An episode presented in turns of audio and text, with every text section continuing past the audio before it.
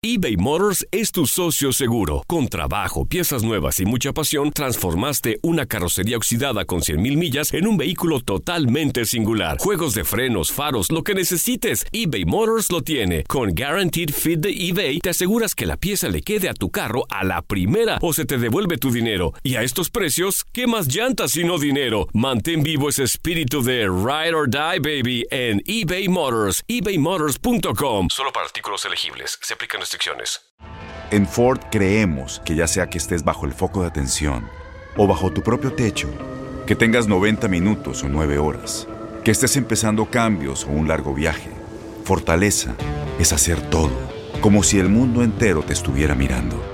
Presentamos la nueva Ford F150 2024. Fuerza así de inteligente solo puede ser F150. Construida con orgullo Ford. Fuerza Ford. Aloha mamá. Sorry por responder hasta ahora. Estuve toda la tarde con mi unidad arreglando un helicóptero Black Hawk. Hawái es increíble. Luego te cuento más. Te quiero. Be All You Can Be, visitando goarmy.com diagonal español. When something happens to your car, you might say,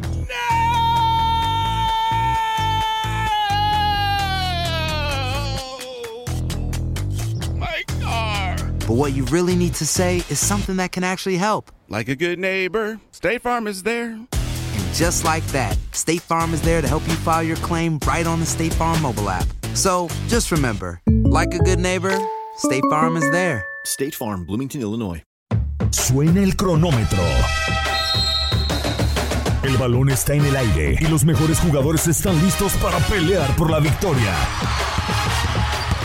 Cada triple, cada clavada, cada bloqueo es el límite entre el éxito o el fracaso. Aquí tendrás a las estrellas, el análisis, la opinión, el debate, las reacciones, entrevistas exclusivas y todas las acciones del mejor básquetbol del mundo. Bienvenidos a Zona de 3.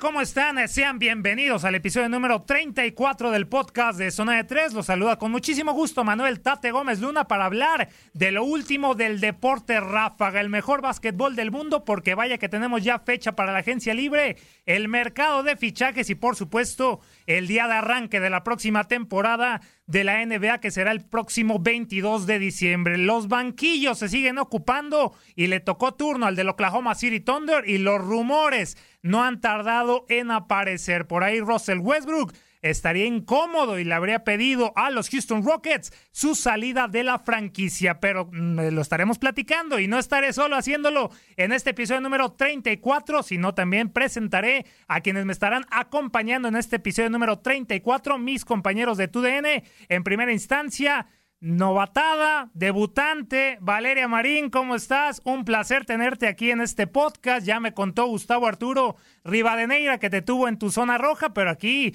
es territorio de básquetbol. Un placer tenerte con nosotros. ¿Cómo estás, Valeria? Hola, Manuel, ¿cómo estás? Espero que muy bien. También saludo a Ramón, que ya me ando adelantando su presentación. Sí, muchísimas gracias. Ya anduve por allá y ahora me toca hablar acerca del deporte ráfaga y bueno, qué mejor que hacerlo con dos grandes conocedores como lo son ustedes. Perfecto, bienvenida Valeria y obviamente de regreso ya nos había abandonado el señor Ramón Aranza. ¿Cómo está, señor Ramón Aranza? Gusto saludarlo de nueva cuenta, mucho que platicar de la NBA. Vaya que hay temas, pero primero, primeramente, ¿cómo está usted? ¿Cómo lo trata sus Mavericks? ¿Cómo está? Eh, bien, bien. Primero que nada, este, saludarlos. Me pongo de pie porque sé que viene Valeria y ya sabe que la quiero mucho. Desde hace mucho tiempo la conozco y es alguien a quien siempre me, da- me, me da mucho gusto saludar y trabajar con ella, por supuesto. Y, y a ti también, este, Tate. Contigo también me pongo de pie para que no te sientas mal. Y este, listo para platicar de una temporada que será recortada, que será apresurada, que será este un poco extraña la que va a comenzar así de rápido, apenas estamos celebrando lo de los Lakers, pero tenemos que cambiar la página porque se viene ya la próxima temporada, pensando en que la liga, la NBA no quiere perder tanto dinero. Entonces tienen que hacer lo más rápido posible lo que sea necesario para acelerar la máquina. Y yo también me vestí de Galaval para tenerte aquí en el primer episodio tuyo, aquí en Zona de Tres, y comenzamos eh, contigo con estos eh, temas. A ver, la NBA la siguiente semana tendrá el draft el próximo 18 de noviembre. Ya habíamos conocido que el primero de diciembre iba, iba a iniciar los campamentos de entrenamiento. La pregunta de la Asociación de Jugadores y la misma liga era que cuándo iba a arrancar la agencia libre, porque era una locura, y cuándo iba a arrancar la NBA. Deciden el 22 de diciembre y ahora comunican que dos días más tarde, el día 20 después del draft de noviembre, va a arrancar la agencia libre de una temporada reducida a 72 partidos. Tiene urgencia la NBA de comenzar y como decía bien Ramón, de no perder más dinero, porque vaya que no nada más la NBA, sino que también las demás ligas han perdido bastante en el tema económico. Sí, eh, la verdad es que creo que ha sido un año muy atípico, ya lo hemos vivido en demasiado en todo el deporte en general, pero creo que no solo el tema de la pérdida de dinero, ¿no? También recordar que en el papel y en la mesa todavía está programado el tema de los Juegos Olímpicos, por ello también el 22 de julio sería la fecha tope para terminar lo que sería una temporada más de la NBA eh, haciendo formatos, buscando eh, nuevos estilos para poder llevar a cabo todo lo que es el itinerario y el calendario de la NBA, NBA ¿no? Empezando por un draft que, que como ya lo vimos en la WNBA y como lo vimos en la NFL, será totalmente virtual. El 20 de noviembre siendo la apertura del mercado. También hablando acerca del tema económico, me parece que, que, se nota en, el tema de, mantener el límite salarial y por supuesto el impuesto de lujo, que también este, ya han dado a conocer las cifras, pero sí creo que todo es muy apresurado, pero, pero por lo mismo, ¿no? O sea, eh, creo que es muy entendible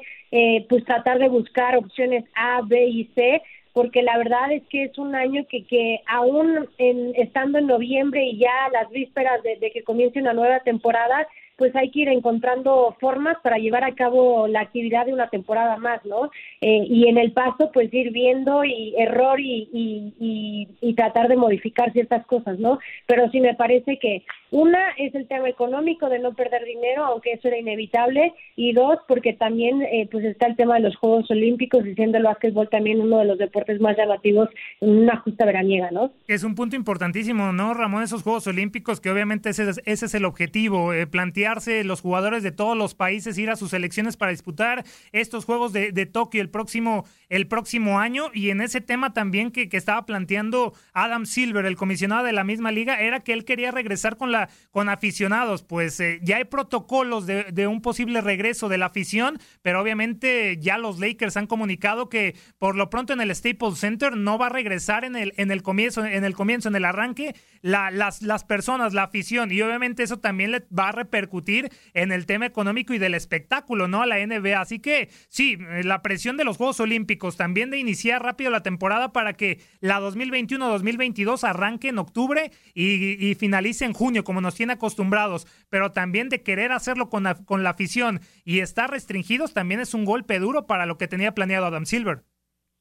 Eh, eh, es un tema y todo se le juntó a la NBA y Adam Silver que tuvo que tuvo varias conversaciones con Thomas Bach, el presidente del Comité Olímpico Internacional, para tratar, primero que nada, de convencer a los dueños de los equipos y a la Asociación de Jugadores del NBA para acordar eh, una temporada que se pudiera ajustar precisamente a un arranque pronto, porque se necesitaba pronto. Los jugadores querían regresar hasta enero. Este, imagínate lo que significaría perder un mercado que se ha ganado con, con tanto esfuerzo, el de diciembre, que significa, es sinónimo de NBA, ¿no? Ya sabemos que los días de Navidad son sinónimos de NBA y, y, había una este una presión para, para que se jugara precisamente antes de esa fecha del 24 y después tratar de ajustar todo para que no se metiera en problemas los Juegos Olímpicos que arrancan en julio.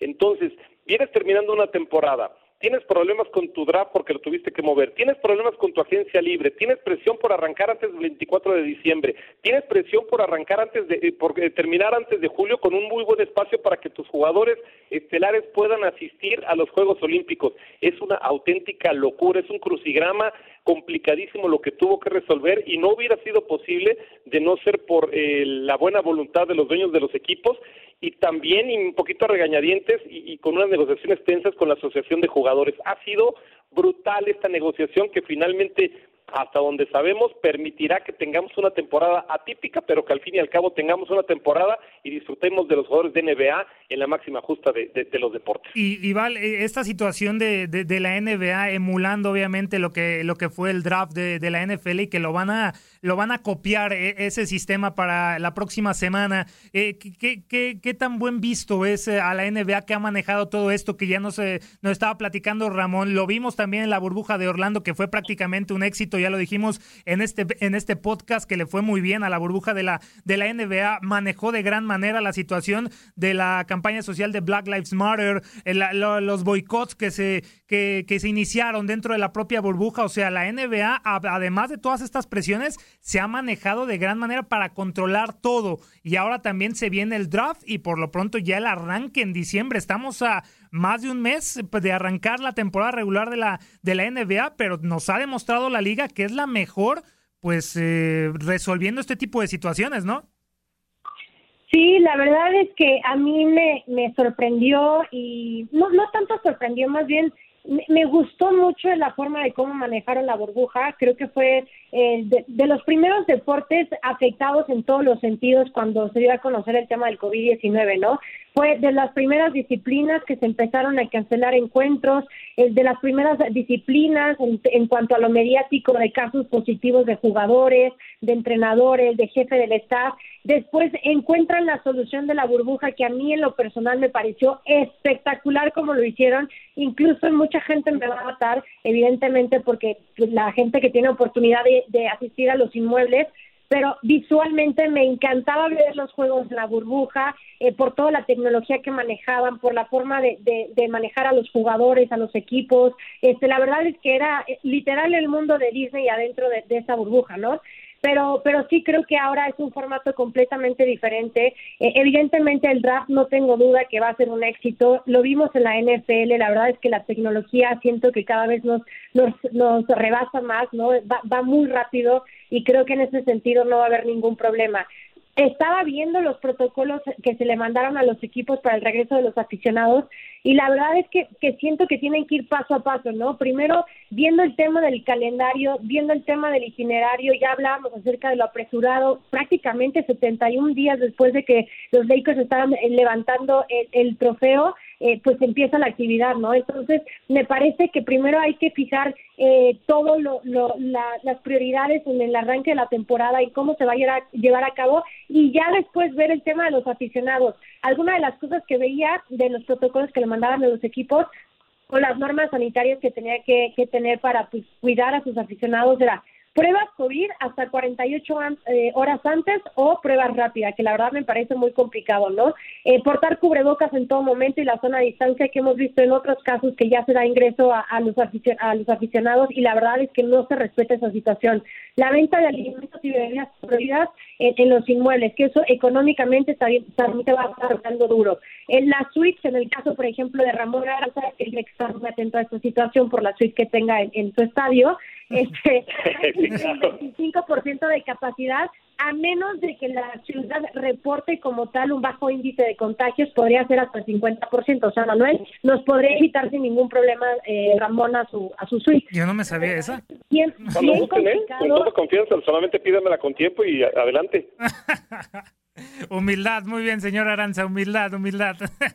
Eso es espectacular, ¿no? Pero vale, es muy interesante estos protocolos. Habrá, habrá que definir más adelante qué equipos lo van a implementar, porque como bien dices, esa situación de, de los positivos en cada uno de los pabellones, de los 30 equipos, pues ya mandaron estos protocolos, Ramón, pero ya también salieron después los Lakers y dijeron, ok, en el arranque no vamos a tener, vamos a analizar qué tan ¿Qué, ¿Qué tan bien va a caer estos protocolos? ¿Qué tanto se puede presentar? ¿Qué tanto la gente, los aficionados puedan demostrar las pruebas negativas y hacerse una el mero día del partido para ya aceptarlos en el, en el recinto? Habrá que definir también esa situación porque obviamente eh, va a ser complicado todavía el regreso a los pabellones de los 30 equipos, eh, los aficionados del básquetbol de la NBA, pero sí, los Lakers después de este anuncio de los protocolos han, dicho que en el Staples Center de arranque el 22 no van a estar y también está ahí en el limbo si va a estar LeBron James.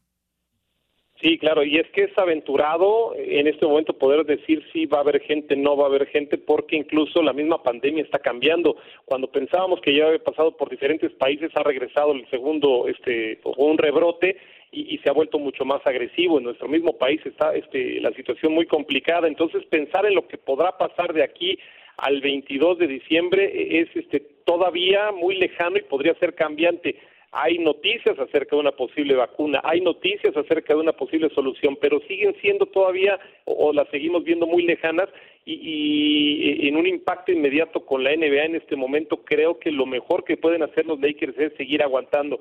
Entiendo nuevamente lo que significa para los Lakers eh, perder tanto dinero. Fueron el equipo que más dinero perdieron la temporada pasada, eh, más de un billón de dólares eh, en no ganancia para los Lakers eh, más o menos este, podrían proyectarse si se diera otra temporada en donde no hubiera gente en los estadios, porque la temporada pasada perdieron cerca de 400, 500 millones de dólares, y si se da otra temporada completa en donde no haya aficionados, estaríamos hablando probablemente de una pérdida de un billón de dólares para una franquicia. No hay franquicia que pueda aguantar esto sin que te lastime, y esto podría ser el caso de los Lakers, que es uno de los equipos que más ha perdido, pero que también cuando son condiciones regulares es uno de los que más dinero genera. Entonces, eh, no son fáciles, pero también estamos hablando de un tema que apenas estamos tratando de entender una vez que ya ha devastado un montón de gente. Y ya hablando de esa presión, quedándonos en esa presión, eh, Val, de la situación de la NBA, de comenzar deprisa, de hacer ya el draft, precisamente en este draft que se va a estar llevando a cabo el próximo,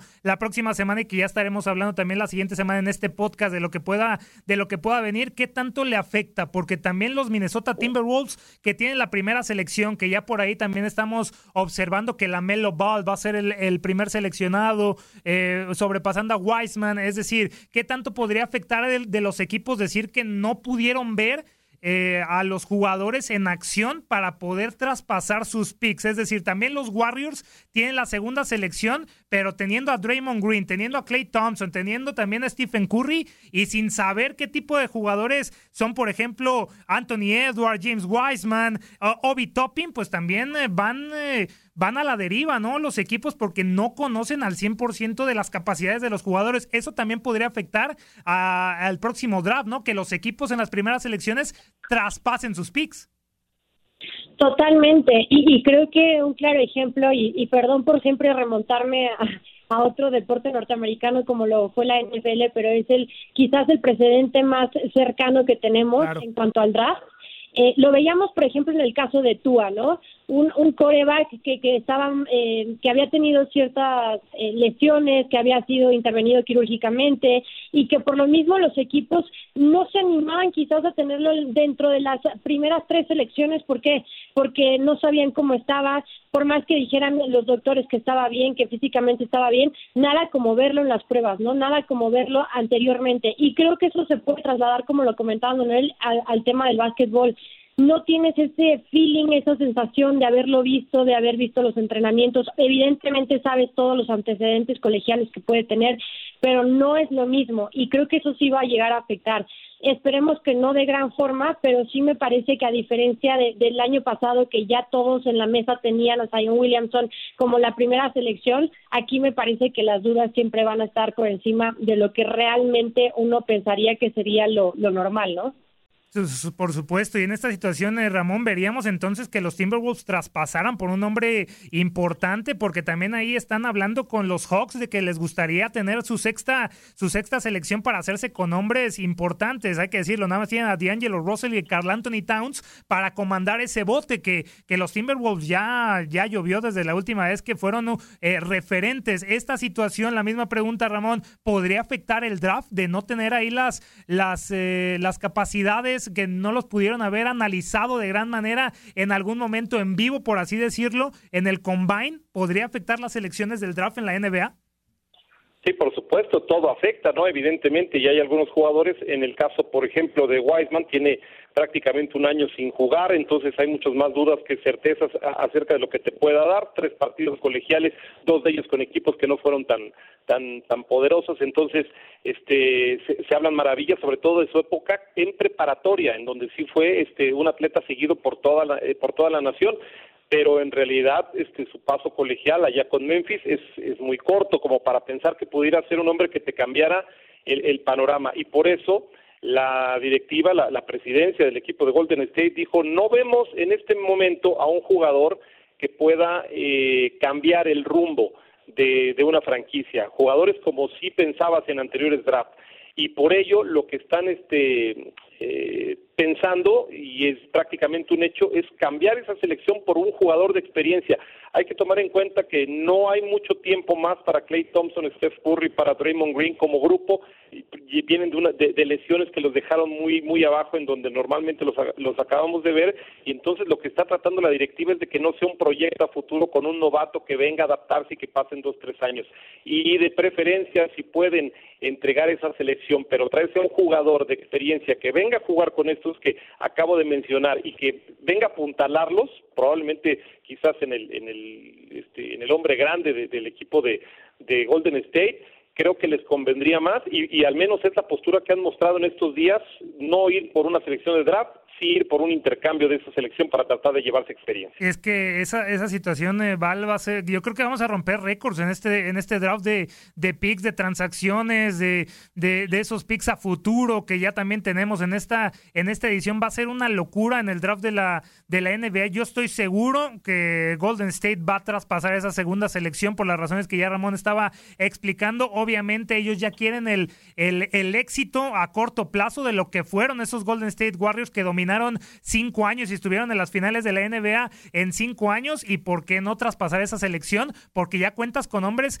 importantes. Qué decir y, y el presente de los otros equipos que sí necesitan jugadores importantes una cuarta selección como los Chicago Bulls los Cleveland Cavaliers que sabemos que son sotaneros vale hay que decirlo de la conferencia del este y también de la conferencia del oeste los Timberwolves pues son los equipos que más necesitan para salir de esa de esa situación Sí, totalmente. La verdad es que mencionabas de esos Golden State Warriors que que por mucho siento que las nuevas generaciones empezaron a irse con el equipo por lo exitoso que estaban siendo, por Stephen Curry, por los Splash Brothers, por todo lo que estaban haciendo en los últimos años y la verdad es que el bajón que dieron, ya sea por lesiones, por bajas, por lo que fuera, pero creo que sí fue abismal y en esta ocasión me parece que tienen que retomar la senda del triunfo. Ahora, eh, volvemos a lo mismo y no me ensaño en el tema del COVID-19, pero siendo no una temporada en burbuja como estábamos eh, viendo el cierre de la temporada pasada, eh, me parece que tendrá que haber muchísimo cuidado tanto para las nuevas eh, selecciones como para los eh, jugadores que ya están evidentemente en sus respectivos equipos, de cuidarse muchísimo, ¿no? Si bien reducen el tema de, de los viajes, pero me parece que, que, se tiene que tener mucha, mucha atención en eso, porque lo hemos visto, ¿no? Otro, atletas que han pasado por, por positivo, por COVID-19, y la verdad es que no están eh, igual en cuanto a lo físico, incluso hasta lo anímico, ¿no? Entonces me parece que, que sí va a ser una temporada bien diferente en todos los aspectos, comenzando con el draft y ojalá, ojalá, y la verdad es que no lo creo, pero que la tecnología no haga de las suyas. Imagínate, con la selección número uno de la NBA y que se nos vaya la señal, pues estaría un poco gacho. No, y yo estoy esperando esa, esa situación como Roger Goodell a Adam Silver en, en, en, su casa, ¿eh? Ramón, va a estar una imagen eh, sensacional, a ver qué tiene ahí Adam Silver. Pero bueno, ahí está lo chusco. Ya para cerrar, también eh, argumentaban los Golden State Warriors algo interesante y te lo quiero preguntar, que quisieran esperar al draft del 2021 porque hay más talento que en esta edición del 2020. ¿Es así? Eh, Ramón, porque en la del 2021 podemos tener a un Jalen Green que se va a ir a la Liga de Desarrollo y no sabemos si va a estar para el draft del 2021, pero es un hombre que puede prometer a futuro. Kate Cunningham, ¿por qué no? Pensar en él a futuro. Jalen Johnson, de los nombres que también se están barajeando para la, el draft del, del siguiente año. ¿Hay más talento en el 2021 en los jóvenes, Ramón, que en esta edición 2020? Qué fuerte. Pues Así parece, ¿no? E, es una pregunta bien complicada porque sobre todo ellos tendrán un último año colegial, algunos de ellos que en donde tendrán que demostrar que realmente son ese tipo de jugadores que podrían cambiar la liga. Yo todavía no lo siento, no veo a ninguno de ellos del mismo tamaño como en algún momento cuando llegó LeBron, por ejemplo, que todos sabíamos que iba a ser el número uno indiscutible, no había dudas. O Anthony Davis. O lo que tuvimos, sí. o lo que tuvimos el año pasado, ¿no? En donde sí, claro. todo el mundo sabíamos hacia dónde se iba ir la primera selección colegial. En este momento, si me preguntas, yo te digo que no, no veo a uno tan claro, ni en esta generación ni en la del próximo año. y yo no sé si necesariamente es lo que está esperando Golden State, es una posibilidad, pero yo creo que más bien lo que están pensando es que tener el ticket número dos de una lotería que te sacaste, esa sí fue una lotería que se sacó el equipo de Golden State, porque con el talento que tienen, este, que les dé el chance de escoger en segunda posición o bien canjear ese boleto para obtener este, a un jugador de mucho valor, es algo extraordinario para la franquicia. Literal, se sacaron la lotería. Entonces, yo no sé, no, no creo que estén esperando la del próximo año. Yo más bien, y tomando en cuenta lo que decía yo hace un rato, que tienen jugadores que están de regreso, que se han quitado las lesiones y que tienen hambre de volver a tomar lo que les acaban de arrebatar porque después de ser protagonistas en los playoffs, los vieron por televisión, porque ni siquiera fueron a la burbuja, me da la impresión de que lo que quieren es ya que se ponga en movimiento, que, que bote la pelota que llegue un nuevo refuerzo, un, refuerzo grande que podrían intercambiar por ese segundo boleto. Y la atención también estaría en la en la agencia libre, obviamente todo deprisa en esta en esta NBA, pero sí creo que quitando la del año pasado, Ramón Valeria, el más claro, el último que tuvimos eh, en el draft, creo que sí fue el 2012 con Anthony Davis, que se fue a los New Orleans Hornets en aquel momento, pero de ahí en más, yo creo que no hemos tenido claridad en los drafts. Eh, adelante tuvimos Andrew Wiggins, Carl Anthony Towns, pero sí también se estaba ahí barajeando la posibilidad de que no fueran el, la primera selección. Pero bueno, veremos qué sucede en este draft. Ya se nos ha ido como agua este episodio número 34 del draft de, del podcast de Zona de Tres. Perdón, ya me estoy metiendo mucho al draft, ya quiero que sea el draft de la NBA, pero no me quiero ir, Valeria, sin tocar el tema de los puestos en la NBA que ya se están ocupando. Poco a poco los banquillos ya se están llenando. Vimos a Steve Nash en los Brooklyn Nets, Billy Donovan en los Chicago Bulls y el último de ellos el Oklahoma City Thunder, que por ahí también tiene una situación de si se va Chris Paul o no. El asistente Mark Daigneault es convertido en entrenador en jefe de este Oklahoma City Thunder, una conferencia del oeste complicadísima en donde están nada más y nada menos que los campeones, los Lakers, unos Clippers que fueron fracaso, unos Nuggets con el eh, Joker Jokic que le gusta bastante al señor Ramón Aranza y entonces el Oklahoma City Thunder se está renovando con el banquillo. ¿Te gusta Valeria, este hombre, el Thunder qué tendrá que hacer? Tiene que soltar a Chris Paul es un caos el Oklahoma City Thunder y compite en la conferencia más brava de todas.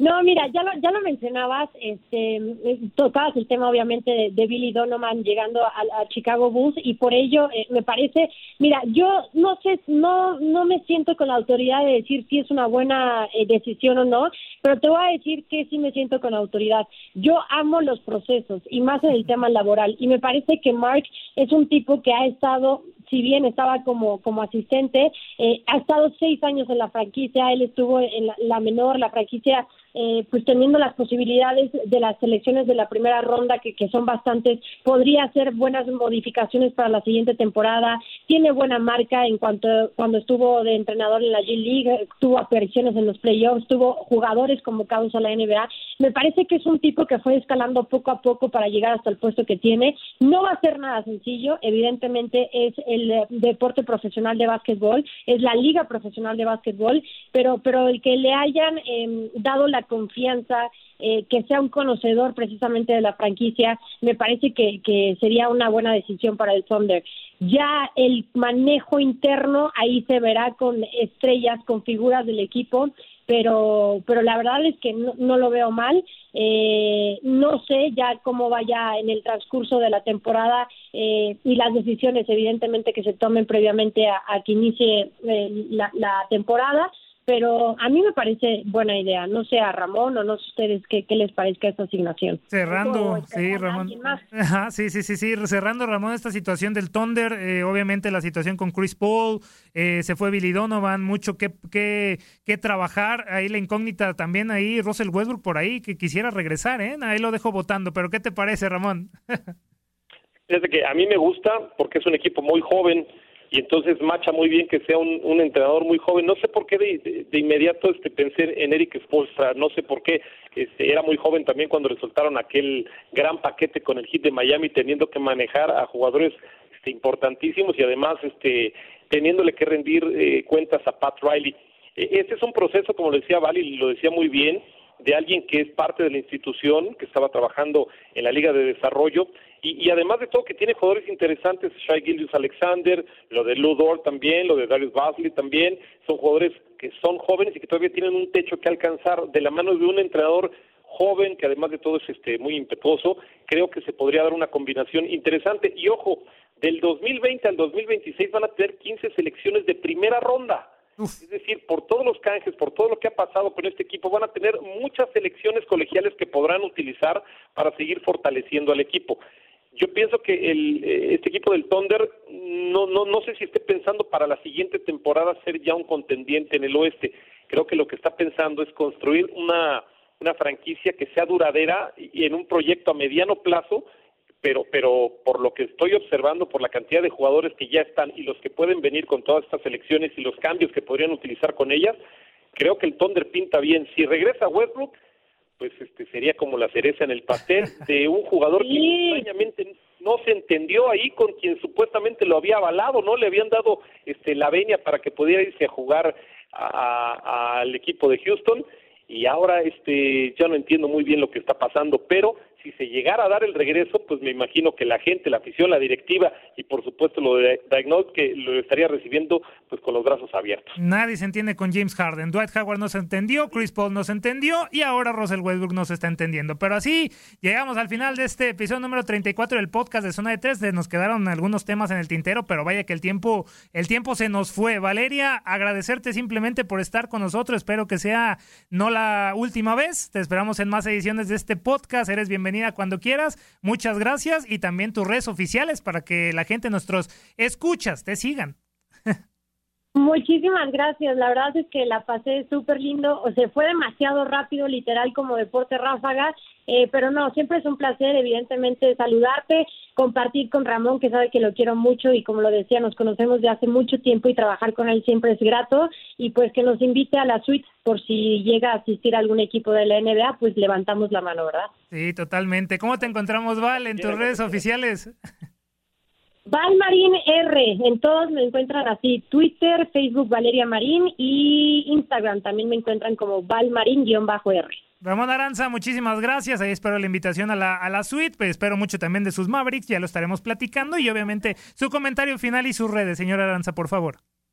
Yo no sé por qué da Valmarín sus redes sociales y ya todo el mundo la sigue. Ya no hay gente que no la siga. Pero bueno, si por ahí hay algún despistado, síganla. La de un servidor, que, que no me sigue ni mi mamá, Ramón ya somos dos. Aranza en y Ramón Aranza guion bajo oficial en, en, Instagram. Ahí los esperamos con mucho gusto. Val si me sigue. Val me sigue. Perfecto, perfecto. Qué, qué, honor, qué honor, qué honor. Eh, Ramón, arroba Tate Gómez Luna, la cuenta de su servidor. A mí no me sigue mucha gente, pero ahí estamos a la orden. Nos escuchamos la siguiente semana. En el episodio número 35 se viene todo el draft. Gracias por su atención y nos, nos escuchamos la siguiente semana. Muchísimas gracias y hasta la próxima. Bye. Quieras. Se acabó el tiempo. Las mejores estrellas se van retirando de la duela, pero nosotros prepararemos el siguiente encuentro. Te invitamos a la siguiente edición de Zona de Tres.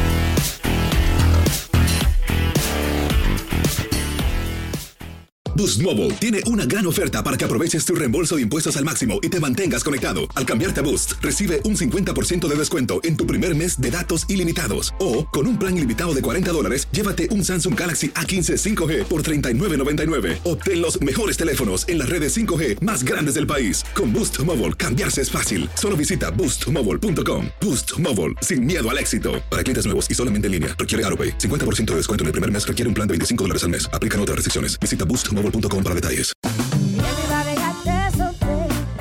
La voz, porque la venta para amigos y familiares de JCPenney está de vuelta. Y esta semana tenemos un cupón de 30% extra para que prepares a tu familia y hogar esta Pascua. Estos son ahorros adicionales por encima de nuestros precios bajos. Además, comparte el cupón con quien tú quieras, porque siempre es mejor cuando ahorramos juntos. JCPenney, tallas y estilos para todos. Oferta válida del 11 al 17 de marzo. Aplican exclusiones. Detalles en la tienda jcp.com. Este abril te invitamos a nuestra feria virtual Univisión Contigo rumbo a la universidad. Conéctate virtualmente con representantes de colegios y universidades en la costa este, desde Nueva York a Florida. Aprende sobre ayuda financiera, becas y otros recursos para continuar tu educación. Regístrate para asistir y para la oportunidad de ganar una tableta. Te esperamos en Univisión Contigo rumbo a la universidad del 3 al 9 de abril. Regístrate ya en univision.com diagonal universidad eBay Motors es tu socio seguro. Con trabajo, piezas nuevas y mucha pasión, transformaste una carrocería oxidada con 100.000 millas en un vehículo totalmente singular. Juegos de frenos, faros, lo que necesites, eBay Motors lo tiene. Con Guaranteed Fit de eBay, te aseguras que la pieza le quede a tu carro a la primera o se te devuelve tu dinero. Y a estos precios, ¿qué más llantas y no dinero? Mantén vivo ese espíritu de Ride or Die, baby, en eBay Motors. ebaymotors.com. Solo para artículos elegibles. Se aplican restricciones.